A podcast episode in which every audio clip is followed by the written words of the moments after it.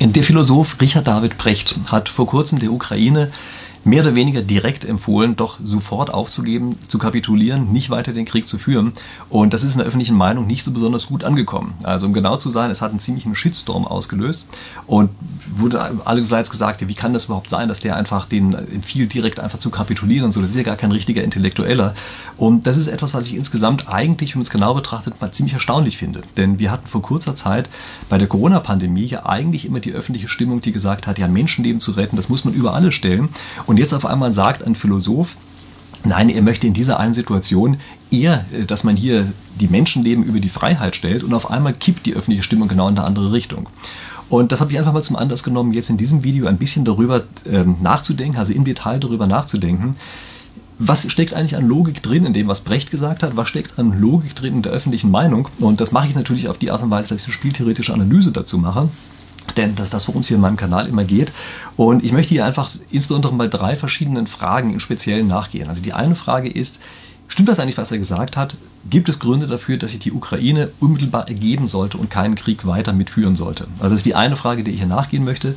Direkt im Zusammenhang mit dieser Frage steht auch, warum hat Putin den Krieg eigentlich überhaupt jemals begonnen? Also wieso hat er überhaupt erstmal losgelegt? Und Sie werden sehen, indem wir die Analyse einsteigen, ist es tatsächlich etwas, was eng miteinander zusammenhängt. Und dann habe ich noch eine kleine Schmankerl für Sie, nämlich diese öffentliche Stimmung, die es dort ist, die habe ich einfach mal zum Anlass genommen, eine kleine Umfrage zu machen. Habe ich auf Social Media einfach ein paar Leute eingeladen, daran teilzunehmen. Haben auch sehr viele daran teilgenommen. Danke, wenn Sie es gemacht haben.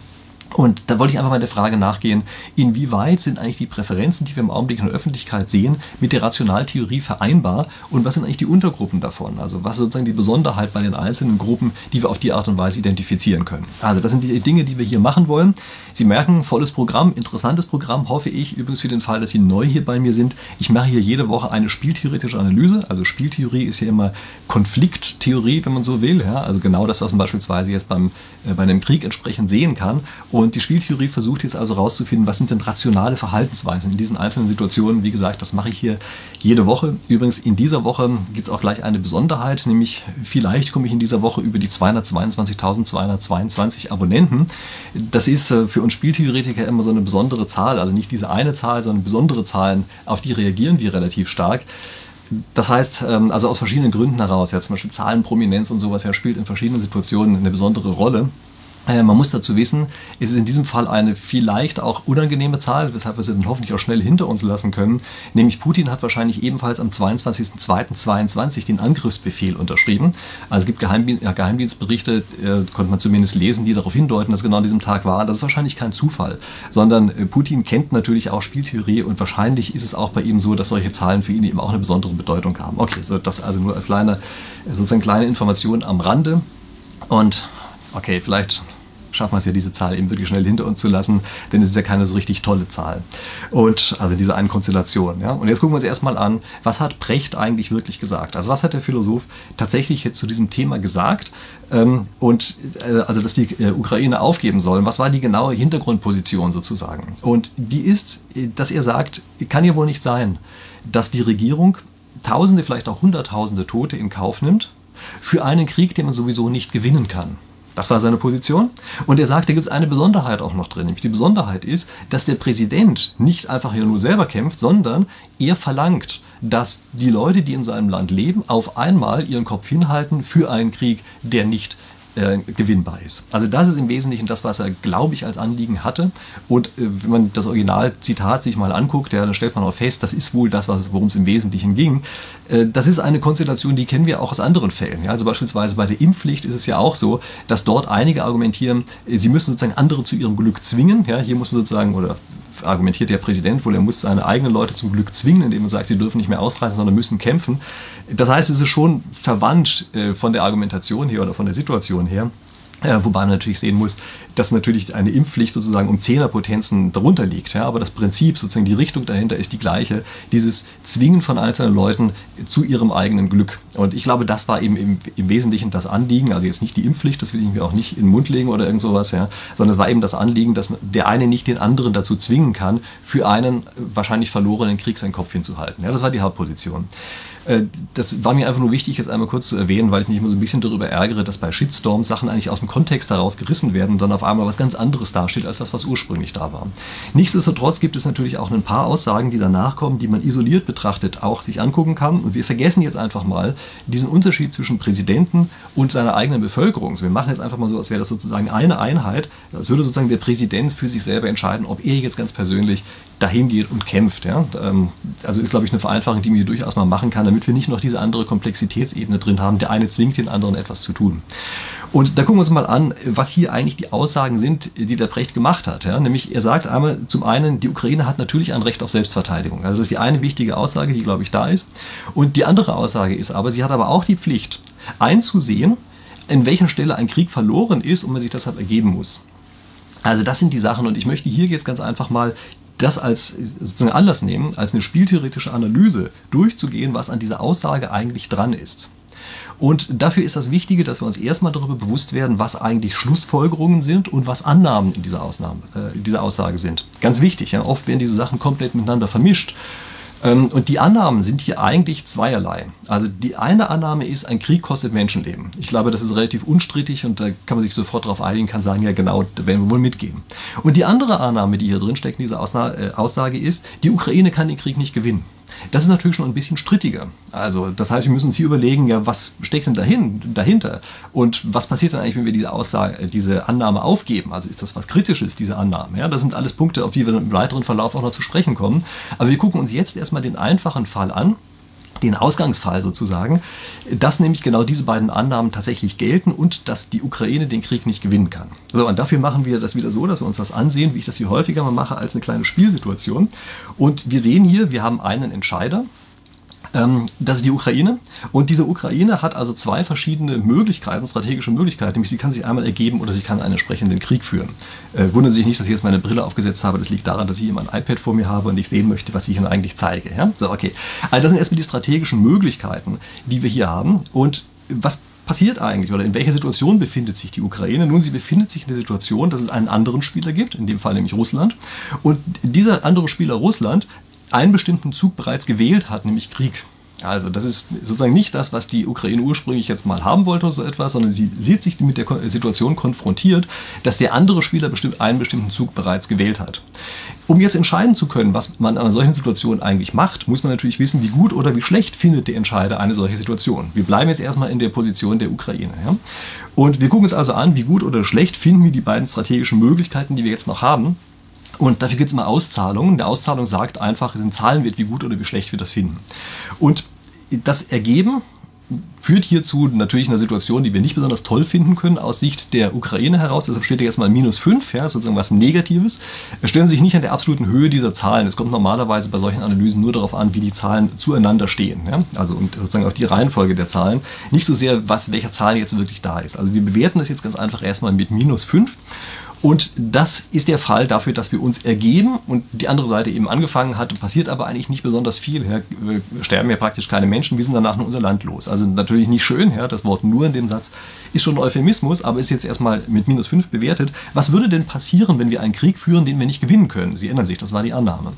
Nun, es würde passieren, dass wir unser Land auch los sind, aber dazu noch jede Menge Menschen sterben. Das ist also noch schlimmer, das heißt, deshalb steht hier eine minus neun. Nochmal, Sie machen sich bitte bewusst, das ist erstmal jetzt einfach nur das, was aus unseren Annahmen heraus folgt. Ja, das ist kein, bisher keine Schlussfolgerung, sondern das ist einfach nur das, was aus den Annahmen folgt, dass dieser Krieg nicht gewonnen werden kann und dass bereits ein Krieg begonnen wurde von einem anderen Spieler. Was passiert jetzt, wenn wir uns überlegen, was wir hier tun? Wir vergleichen diese beiden Werte. Also wir gucken uns an, sagen, minus 9 ist offenbar schlechter als minus 5. Also beides ist schlecht, aber minus 9 ist noch schlechter. Und deshalb wählen wir in einer solchen Situation den Zug, uns zu ergeben. Man nennt das eine beste Antwort. Ja? Also es ist eine beste Antwort auf den Zug Russlands, einen Krieg zu führen. Es ist die beste Antwort auf seine Seiten der Ukraine, sich auf der Stelle zu ergeben. Das folgt aus den Annahmen, das möchte ich hier einfach nochmal sagen. Und Sie merken auch sofort, dass das natürlich etwas ist, was auch andere Spieler vielleicht gesehen haben nämlich zum Beispiel Russland, und die, sagen, hm, okay, wenn das die beste Antwort ist, von den anderen ist es ja vielleicht gar nicht so ein schlechter Zug für uns. Und das ist die Situation, in der wir jetzt mal angucken müssen, wie denn eigentlich die Auszahlungen für Russland aussehen. Bisher haben wir die Sache ja nur aus der Sicht eines Spielers betrachtet, nämlich aus Sicht der Ukraine. Tatsächlich ist es aber so, dass eben Russland der andere Spieler ist, der natürlich ebenfalls mit betrachtet werden muss. Das ist immer die Idee bei der Spieltheorie, dass man mehrere Akteure äh, gleichzeitig betrachtet, mehrere Spieler, ja, wie das eben bei Spielen auch ist, wo mehrere Spieler eben gemeinsam dieses eine Spiel spielen und nicht nicht einer einzeln bestimmen kann, was passiert, sondern immer abwarten muss, was eigentlich der andere so macht. Wie bewertet jetzt also Russland die verschiedenen Situationen? Für den Fall, dass Sie einen Krieg anfangen und sich die Ukraine unmittelbar ergibt, bewerten Sie das als etwas Positives. Sie kriegen sozusagen das Land mit dazu, plus fünf. Was passiert eigentlich, wenn die andere Seite auch Krieg führt? Na, wenn die andere Seite auch Krieg führt, dann findet das Russland nicht gut. Also wenn sie tatsächlich sich verteidigen, wenn sie sich militärisch verteidigen, ja, äh, dann kriegen sie vielleicht das Land dazu, aber das ist teuer, dieses Land dazu zu kriegen und das ist eigentlich nicht die Situation, die sie haben wollen. Deshalb ist es eine Minus 4. Ja, also ich, das ist sozusagen die Geschichte, die jetzt hier rauskommt, für den Fall, dass es eben tatsächlich dann zu einem offenen Krieg kommen sollte, wenn Russland tatsächlich einmarschiert. Das ist also eine Situation, die Russland nicht haben möchte. Und das ist auch gleichzeitig ein gewisser Hoffnungsschimmer, den Sie hier sehen. Ja, Sie merken, eigentlich will Russland ja auch nicht da unten rechts hin. Die wollen auch nicht dazu, dass die andere, also der Krieg beginnt und die andere Seite führt diesen Krieg auch tatsächlich mit, indem sie sich aktiv militärisch verteidigen. Das ist also wie gesagt ein Hoffnungsschimmer, aber es verbleibt natürlich das Problem, dass es nach wie vor für die Ukraine eine beste Antwort ist auf den Zug Russlands. Und wir müssen jetzt also ganz offenbar die russische Seite noch genauer analysieren. Bisher ist es ja so, als könnte Russland einfach überhaupt nur den Krieg führen. Aber das stimmt ja nicht. Die können ja nicht nur Krieg führen, sondern die können ja auch einfach nichts machen. Und jetzt gelangen wir zu einer sozusagen echten Spielsituation, die wir haben. Also Russland hat als strategische Möglichkeiten einfach nichts zu machen oder den Krieg zu führen. Und die Ukraine kann sich eben entweder ergeben oder Krieg aufnehmen sozusagen. Äh, das, was wir bisher hatten. Und wir müssen jetzt ansehen, was passiert dann eigentlich in den entsprechenden anderen Konstellationen, die jetzt entstehen. Also was passiert beispielsweise für den Fall, dass Russland nichts macht und die Ukraine sich ergeben würde, wenn sie denn etwas täten. Also das ist relativ einfach, das ist sozusagen immer die Ausgangssituation und wenn Sie meine Videos kennen, dann wissen Sie, dass ich das normalerweise auf Null normiere. Wie gesagt, es ist gar nicht so fürchterlich entscheidend, dass da wirklich eine Null steht, aber wir verstehen solche Spiele eben wesentlich besser, äh, wenn wir das ganz einfach auf Null normieren. Ja? Also das heißt, für den Fall, dass Russland nichts macht, die Ukraine sich sofort ergeben würde, wenn sie denn was täten, aber ist ja nicht nötig, weil der Russland nichts macht in der Konstellation, das ist eben der Ausgangszustand, den wir hier mit Null bezeichnen. Ja? Die eine Null geht an Russland, die andere Null geht an die Ukraine, erste Zahl geht immer an den linken Spieler, Spieler, zweite Zahl geht immer an den oberen Spieler. Was passiert eigentlich für den Fall, dass Russland nichts macht, aber die Ukraine bereit wäre, einen Krieg zu führen, wenn sie denn müsste? Nun, das ist offenbar eine Situation, die für beide Seiten eher ein bisschen schlechter ist als das, was links ist. Also wenn zwei auf jeden Fall immer friedlich nebeneinander leben und sich nie irgendwas tun würden, dann ist das natürlich eine bessere Situation, als wenn sie ständig auch darauf gefasst sein müssten, dass sie vielleicht einen Krieg führen müssen. Und deshalb ist die Situation oben rechts eine, bei der eben beide mal im, sozusagen im einfachsten Fall einfach nur Verteidigungsausgaben haben, also Militärausgaben haben. Ja, deshalb steht da jetzt also eine Minus 1 für den einen Spieler und eine Minus 1 für den anderen Spieler. Die kriegen das beide, aber das ist zu einem gewissen Grad kontrafaktisch. Ja? Also indem äh, Russland nichts macht, muss ja die Ukraine sozusagen nie beweisen, was sie denn tatsächlich tun würde in dem Fall, wenn es denn anders käme. Aber es ist zumindest erstmal eine Sache, wie das Spiel jetzt insgesamt vollständig ist. Ändert das eigentlich bereits die Situation? Und dafür müssen wir uns überlegen, was ist denn jetzt eigentlich noch aus Sicht der Ukraine die beste Antwort auf das Nichtstun der Russen? Und die beste Antwort ist hier, dass sie hier ebenfalls nach links marschieren. Also dass sie sagen würden, nein, selbst neben einem Fall, unsere, also dass äh, Russland nichts macht, ist es für uns besser, uns eigentlich nicht so ganz richtig auf den Krieg vorzubereiten. Das ist ja ungefähr die Aussage, die dahinter steht. Ja? Das heißt also, sie haben hier die Situation, dass egal was die Russen machen, egal was der Zeilenspieler macht, es für die Ukraine immer besser ist, die linke Strategie zu wählen und dass die ist äh, tatsächlich eben nicht zu machen, respektive sich unmittelbar zu ergeben, wenn sie denn müssten. Man spricht in diesem Fall von einer sogenannten dominierten Strategie. Also die rechte Strategie, die, äh, den Krieg aufzunehmen, sich auch kriegerisch zu verteidigen, militärisch zu verteidigen, das ist in diesem Fall eine dominierte Strategie. Und eine dominierte Strategie hat die unangenehme Eigenschaft, dass es nie rational ist, sie tatsächlich zu wählen. Also es gibt verschiedene Stufen sozusagen davon, dass hier ist auch noch eine, eine strikte Dominanz, strenge Dominanz, die hier vorliegt. Ja. Und bei einer strengen Dominanz, da sind sich eigentlich alle, sogar Philosophen, die sich ja sonst immer in Haaren haben, die sind sich auch einig darüber, streng dominierte Strategien, die sollte man nicht wählen. Es ist nicht rational, eine solche Strategie zu wählen. Das heißt also, auch bei dieser vollständigeren Betrachtung der Situation bleibt die rechte Strategie der Ukraine eine, die am Ende nicht gewählt wird, weil es eben eine dominierte Strategie ist. Und Sie können Brief und Siegel darauf geben, dass eine solche Analyse natürlich bei Putin auf dem Tisch lag. Das wird ein bisschen komplizierter ausgeführt gewesen sein, ja, aber vom Prinzip her war die tatsächlich bei ihm auf dem Schreibtisch, bin ich mir sehr sicher, und er kennt natürlich Spieltheorie und seine Berater kennen das auch, ja, also war garantiert bei ihm auf dem Schreibtisch in irgendeiner Form. Und die Analyse, die sich daraus für die russische Seite ergibt, das ist die, dass sie sagen, nee, okay, prima, die Ukraine muss sich ja sofort ergeben, die Maschine ja sofort nach links. Und infolgedessen ist ja unsere beste Antwort, ähm, nur relevant überhaupt in der linken Spalte. Und unsere beste Antwort auf, den, auf die linke äh, Strategie der Ukraine, die ist eben einzumarschieren. Und infolgedessen ist das, was wir links unten sehen, also Russland marschiert ein, Ukraine ergibt sich mehr oder weniger unmittelbar. Das ist in diesem Fall das einzige Nash-Gleichgewicht da drin und ist damit gleichzeitig die spieltheoretische Rationallösung dieser einen Situation, die wir hier haben. Ja? Also Nash-Gleichgewicht heißt, die Spieler spielen wechselweise beste Antworten aufeinander. Ja? Der eine ähm, macht eben das, was hier die Ukraine als Überlegung hatte, die anderen macht das, was hier als Russland eben von mir die Überlegung war. Damit ist das links unten ein Nash-Gleichgewicht und es ist ja auch das einzige Nash-Gleichgewicht in diesem Spiel.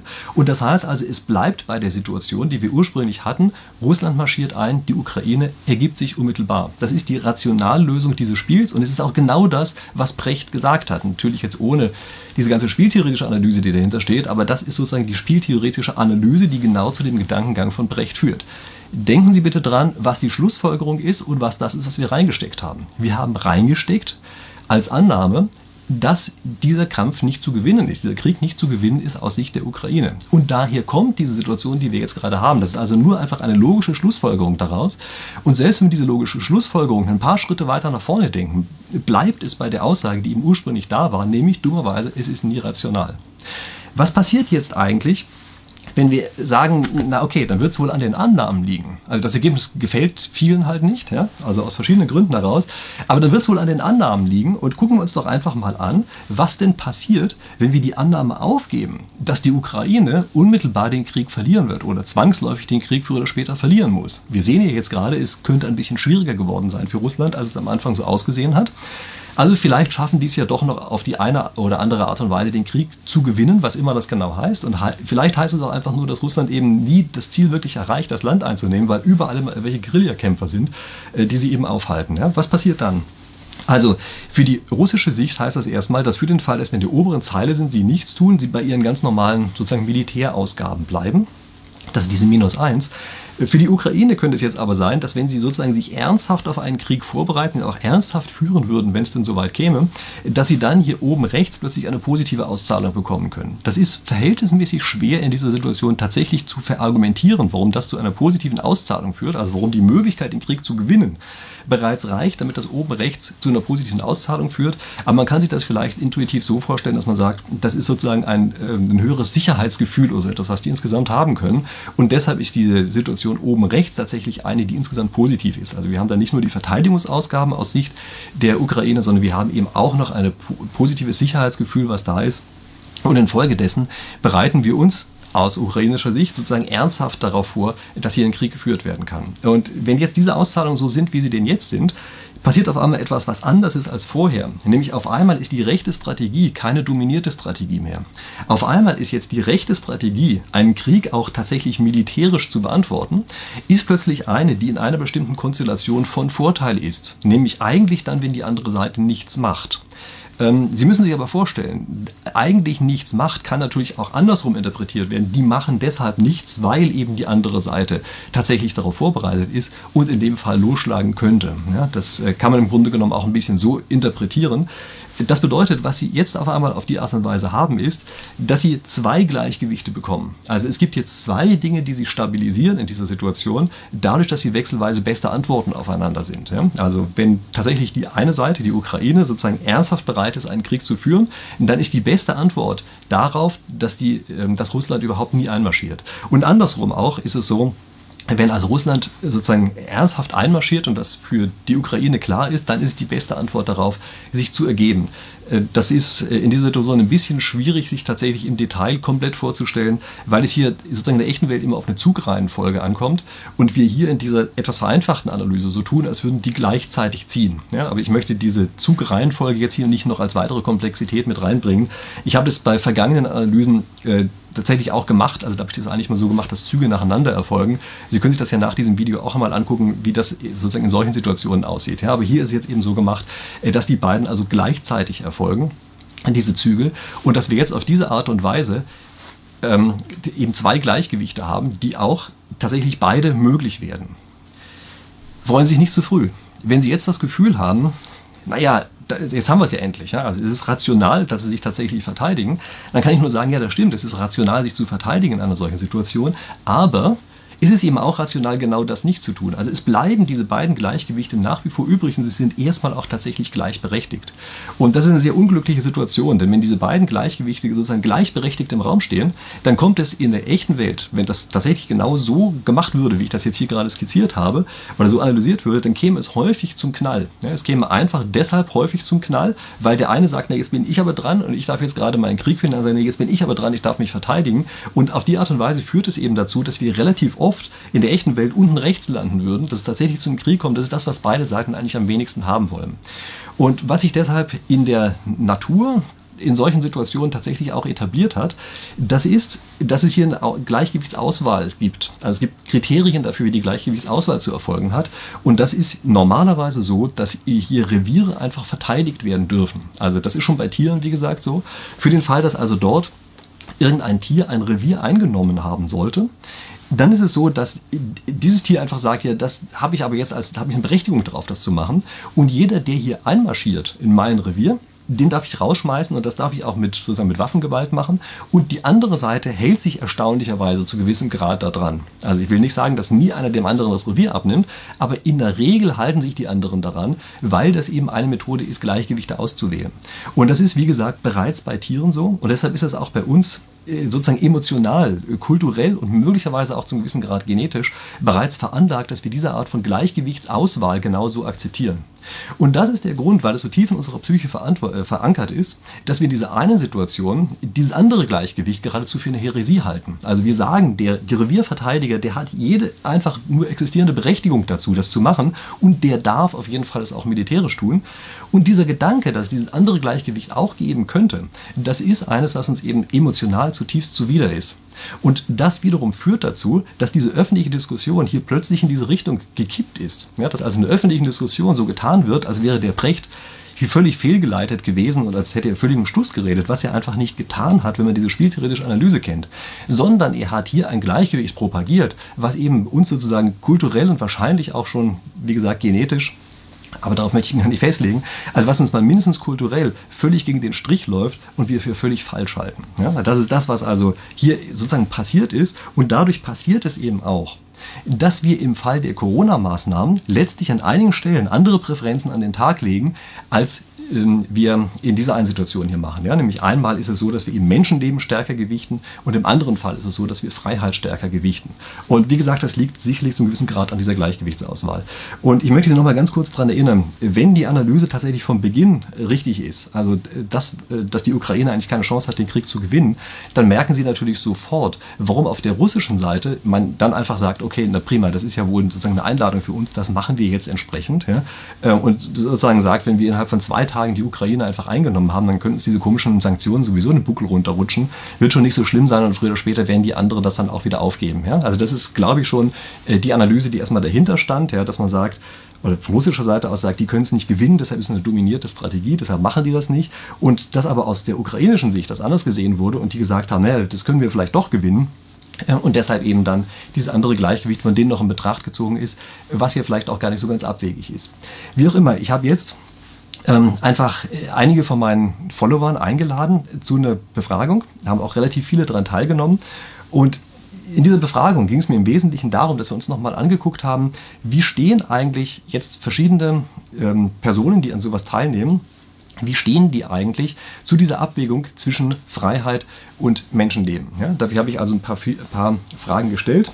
Da gucke ich mir nochmal genau drauf, wie die Fragen Wortlaut genau waren, damit ich nicht jetzt keinen Schluss erzähle. Nämlich, ich habe die Frage gestellt, Finden Sie es richtig, dass die Ukraine militärisch antwortet und sich nicht ergeben hat? Ja, also Sie merken das, ich gehe jetzt also direkt auf den einen Punkt ein, äh, den wir eben in unserem Spiel analysiert haben. Und zum anderen stelle ich die Frage, befürworten Sie harte nichtmedizinische Maßnahmen gegen Corona? Ja, das sind die beiden Sachen. Und Sie merken natürlich, worauf ich da sozusagen gedanklich bei den Sachen hinaus wollte ich wollte nämlich einfach mal ansehen, wie oft findet denn eigentlich diese Präferenzumkehr statt äh, zwischen Menschenleben retten und Freiheit bewahren. Ja? Und dafür habe ich also ähm, in dieser Konstellation hier noch verschiedene Antwortmöglichkeiten vorgegeben, mit denen man begründen konnte, wieso man das macht. Und da waren unter anderem mit dabei Menschenleben retten und Freiheit bewahren. So, was kommt jetzt bei sowas eigentlich raus? Ähm, dabei kommt raus, dass es also erstmal natürlich alle Konstellationen, die man sich vorstellen kann, auch tatsächlich gibt. Also Man kann sich jetzt vorstellen, es gibt die Konstellation, eine Person lehnt ab, ähm, dass die, Ukraine sich verteidigt militärisch und sie lehnt gleichzeitig die Corona-Maßnahmen ab. Das ist eine Konstellation, die sein kann. Kann aber natürlich auch sein, dass man nur das eine ablehnt und das andere akzeptiert. Oder aber, dass man beide Sachen entsprechend akzeptiert, dass man bei beiden Sachen zustimmt. Und das ist das, was ich jetzt in der Tabelle Ihnen hier zeige, die ich Ihnen gerade einblende. Da gibt es also jetzt vier Konstellationen, die auftauchen können, das wovon wir eben gesprochen haben.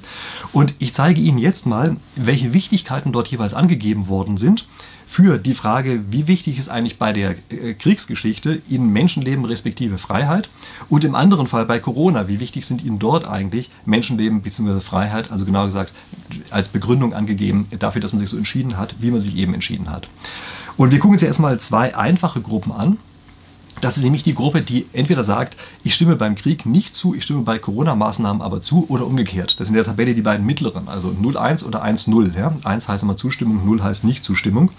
Und was Sie hier sehen können, ist, dass das diejenigen sind, die sich konsistent verhalten. Also beispielsweise die Gruppe 01, das sind diejenigen, die sagen, beim Krieg, das finde ich doof, das hätten sie nicht, also hätte äh, die Ukraine unmittelbar aufgeben sollen. Dagegen bei den Corona-Maßnahmen, das finde ich richtig, da stimme ich zu. Da werden Sie feststellen, die sagen, die Begründung dafür ist, dass ich Menschenleben retten möchte. Und zwar in beiden Fällen. Also völlig konsistent. Die Gruppe ist allerdings nicht groß. Das sind bei mir nur 5%, die das tatsächlich sagen. Ja? Also diejenigen, die Menschenleben voranstellen, sind also konsistent voranstellen, ist tatsächlich nur 5%. Die andere Gruppe ist genau andersrum. Die sagen, beim Krieg stimme ich zu. Also da sage ich ja, genau, das muss die Ukraine aufnehmen, die Sache muss sie auch militärisch verteidigen. Aber bei den Corona-Maßnahmen, die lehne ich ab. Und was Sie jetzt sehen können, ist, dass hier argumentiert wird, ist, im Falle des Krieges ist die Freiheit wichtiger und im Falle von Corona ist ebenfalls die Freiheit wichtiger. Also in beiden Fällen konsistent. Ja? Die eine der beiden Gruppen sagt einfach, Menschenleben ist wichtiger, die andere Gruppe sagt, Freiheit ist wichtiger. Erstaunlicherweise ist die Gruppe, die konsistent sagt, Menschenleben sind wichtiger, sehr klein. Und jetzt gucken wir uns mal andere Gruppen an, nämlich diejenigen, die tatsächlich offenbar eine Präferenzumkehr zeigen. Also die sagen, im einen Fall gilt das eine, im anderen Fall gilt das andere. Nehmen wir gerade mal die Gruppe, die beides ablehnt. Also die sagen, nein, keine Zustimmung zur militärischen Verteidigung, aber auch keine Zustimmung zu den Corona-Maßnahmen. Die geben auch an als Begründung, äh, dem, gegen den Krieg, also gegen die militärische Verteidigung, sind sie deshalb, weil sie sagen, sie wollen Menschenleben retten. 76 Prozent sagen das. Im anderen Fall ist es so, dass sie sagen, äh, bei Corona, ich bin gegen, äh, ich bin gegen die Corona-Maßnahmen, deshalb, weil das die, die Freiheit einschränkt und das sagen hier 91 Prozent. Ja, also Sie sehen sofort, das ist eine Präferenzumkehr. Im einen Fall ist Menschenleben wichtiger, im anderen Fall ist Freiheit wichtiger. Nicht so ganz leicht zu begründen, wie es überhaupt dazu kommen kann. Gucken Sie sich bitte mal die andere Gruppe an, das ist die Gruppe 1.1. Also das sind die, die in beiden Fällen sagen, ja, ich stimme zu.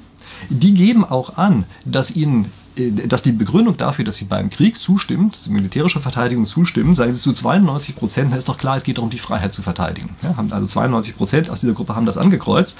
Bei Corona-Maßnahmen, da sagen sie zu 83 Prozent, äh, Menschenleben ist wichtiger und oder Menschenleben ist wichtig, das ist der Grund dafür, dass wir das hier angegeben haben und gewichten das viel höher als die Freiheit. Und Sie merken hier drin, es ist sehr schwer jetzt genau zu verstehen, was eigentlich genau geht in den Köpfen vor, damit eine solche Präferenzumkehr stattfinden kann. Und ich möchte Ihnen das jetzt hier sozusagen aus theoretischer Sicht gar nicht mal weiter ausführen, woran sowas liegen kann, aus der Warte heraus. Aber ich möchte Ihnen eine Intuition geben für diese vierte Gruppe, die wir hier haben, ja, wie es zu, da zu dieser merkwürdigen Präferenzumkehr kommen kann. Und man kann das eigentlich nur so deuten, dass diese Gruppe letztlich den Fall eines Krieges gleich schlimm einschätzt wie Corona. Also die sagen, Corona hinterlässt sozusagen Verheerungen, die genauso stark sind wie die des Krieges. Es kommt nicht darauf an, jetzt zu beurteilen, ob das eine zutreffende oder nicht zutreffende Einschätzung des Sachverhalts ist, sondern was hier erstmal wichtig ist, ist zu verstehen, wie denkt eigentlich eine entsprechende Seite, bei der so etwas auftaucht, was vermeintlich erstmal kontraintuitiv oder vielleicht auch äh, also vermeintlich irrational ist. Ja? Äh, das andere bei der anderen Gruppe übrigens auch, gibt es auch eine Begründung dafür, wie man relativ leicht sogar zeigen kann, dass das etwas ist, was man als konsistent darstellen kann. Wichtig finde ich jetzt den nächsten Schritt für sich selber, wenn man einer dieser Gruppen fällt, sich zu überlegen, okay, jetzt nachdem ich mir das auf, von der Warte aus überlegt habe, bleibe ich jetzt eigentlich bei meiner Position? Also empfinde ich das nach, nach wie vor so oder ist es etwas, wo ich sagen muss, nee, da muss ich nachjustieren. Ich habe die beiden Dinge zu stark voneinander getrennt und jetzt, wo ich sie gemeinsam betrachte, merke ich auf einmal, da kommt irgendwas Neues dabei raus. Also das einfach nur als Anregung von meiner Seite, dass man eben gerade, wenn man in diesen beiden Gruppen drin ist, ähm, sich jetzt hier eben überlegen muss, äh, ist das eigentlich etwas, was ich tatsächlich in dieser Weise jetzt bei genauer Betrachtung noch aufrechterhalten möchte? Oder muss ich sagen, nein, eigentlich habe ich einen Denkfehler vorher gemacht äh, und muss meine Meinung revidieren? Äh, das ist übrigens keine Aufforderung, es tatsächlich zu tun. Ja? Also wie gesagt, man kriegt es jeweils hin, als, also als konsistent und rational zu erklären, diese Verhaltensweise. Es ist aber so, dass man ein bisschen tiefer einsteigen muss. Und ich habe einfach mal versucht, die Sachen dazu auch aufzuschreiben, also ein paar Gedanken, die Auswertung ein bisschen genauer aufzuschreiben, ein paar Gedanken dazu aufzuschreiben. Ich hoffe, dass ich das rechtzeitig fertig habe zu dem Augenblick, wo das Video hier hochgeladen ist. Wenn es fertig ist, dann packe ich Ihnen das unten in die Videobeschreibung und können Sie sich das da nochmal entsprechend runterladen und durchlesen. Seien Sie mir nicht böse, wenn ich es nicht rechtzeitig schaffe. Ja? Aber jedenfalls, ich möchte ein kurzes Paper dazu schreiben was aber mehr für die Öffentlichkeit die Sache aufbereitet, um da, wie gesagt, ein bisschen mehr zu verstehen, wie es vielleicht auch mit anderen Dingen ist. Also beispielsweise solchen Fragen wie, welche Empathie hat man eigentlich, wie geht das mit ein in die ganze Situation, wie wichtig ist es einem, dass andere mitmachen bei sowas. Also solche Themen. Ja? Also wie gesagt, das ist das, was ich da mache. Ansonsten, äh, Sie denken dran, ich freue mich immer darüber, wenn Sie mir hier folgen, auf YouTube oder auf anderen Kanälen in irgendeiner Form, Social Media. Denken Sie bitte auch nur dran, es gibt leider Fakes meiner Kanäle, ja, das bin nicht ich, sondern sind irgendwelche anderen Leute, die sich tarnen und so tun, als wären sie ich, um Ihnen weiß ich was für komische Betrügereien anzudrehen. Ja, also passen Sie auf, dass Sie nur den echten Accounts folgen.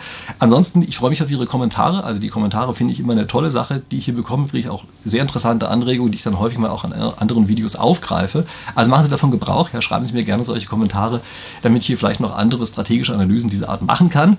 Nun, inzwischen werden Sie mir auf jeden Fall hoffentlich hier gefolgt sein in Form eines Abos und haben auf die Glocke gedrückt und weiß ich was nicht alles, so dass wir uns hier auf jeden Fall in der nächsten Woche wiedersehen. Ich freue mich drauf. Bis dahin.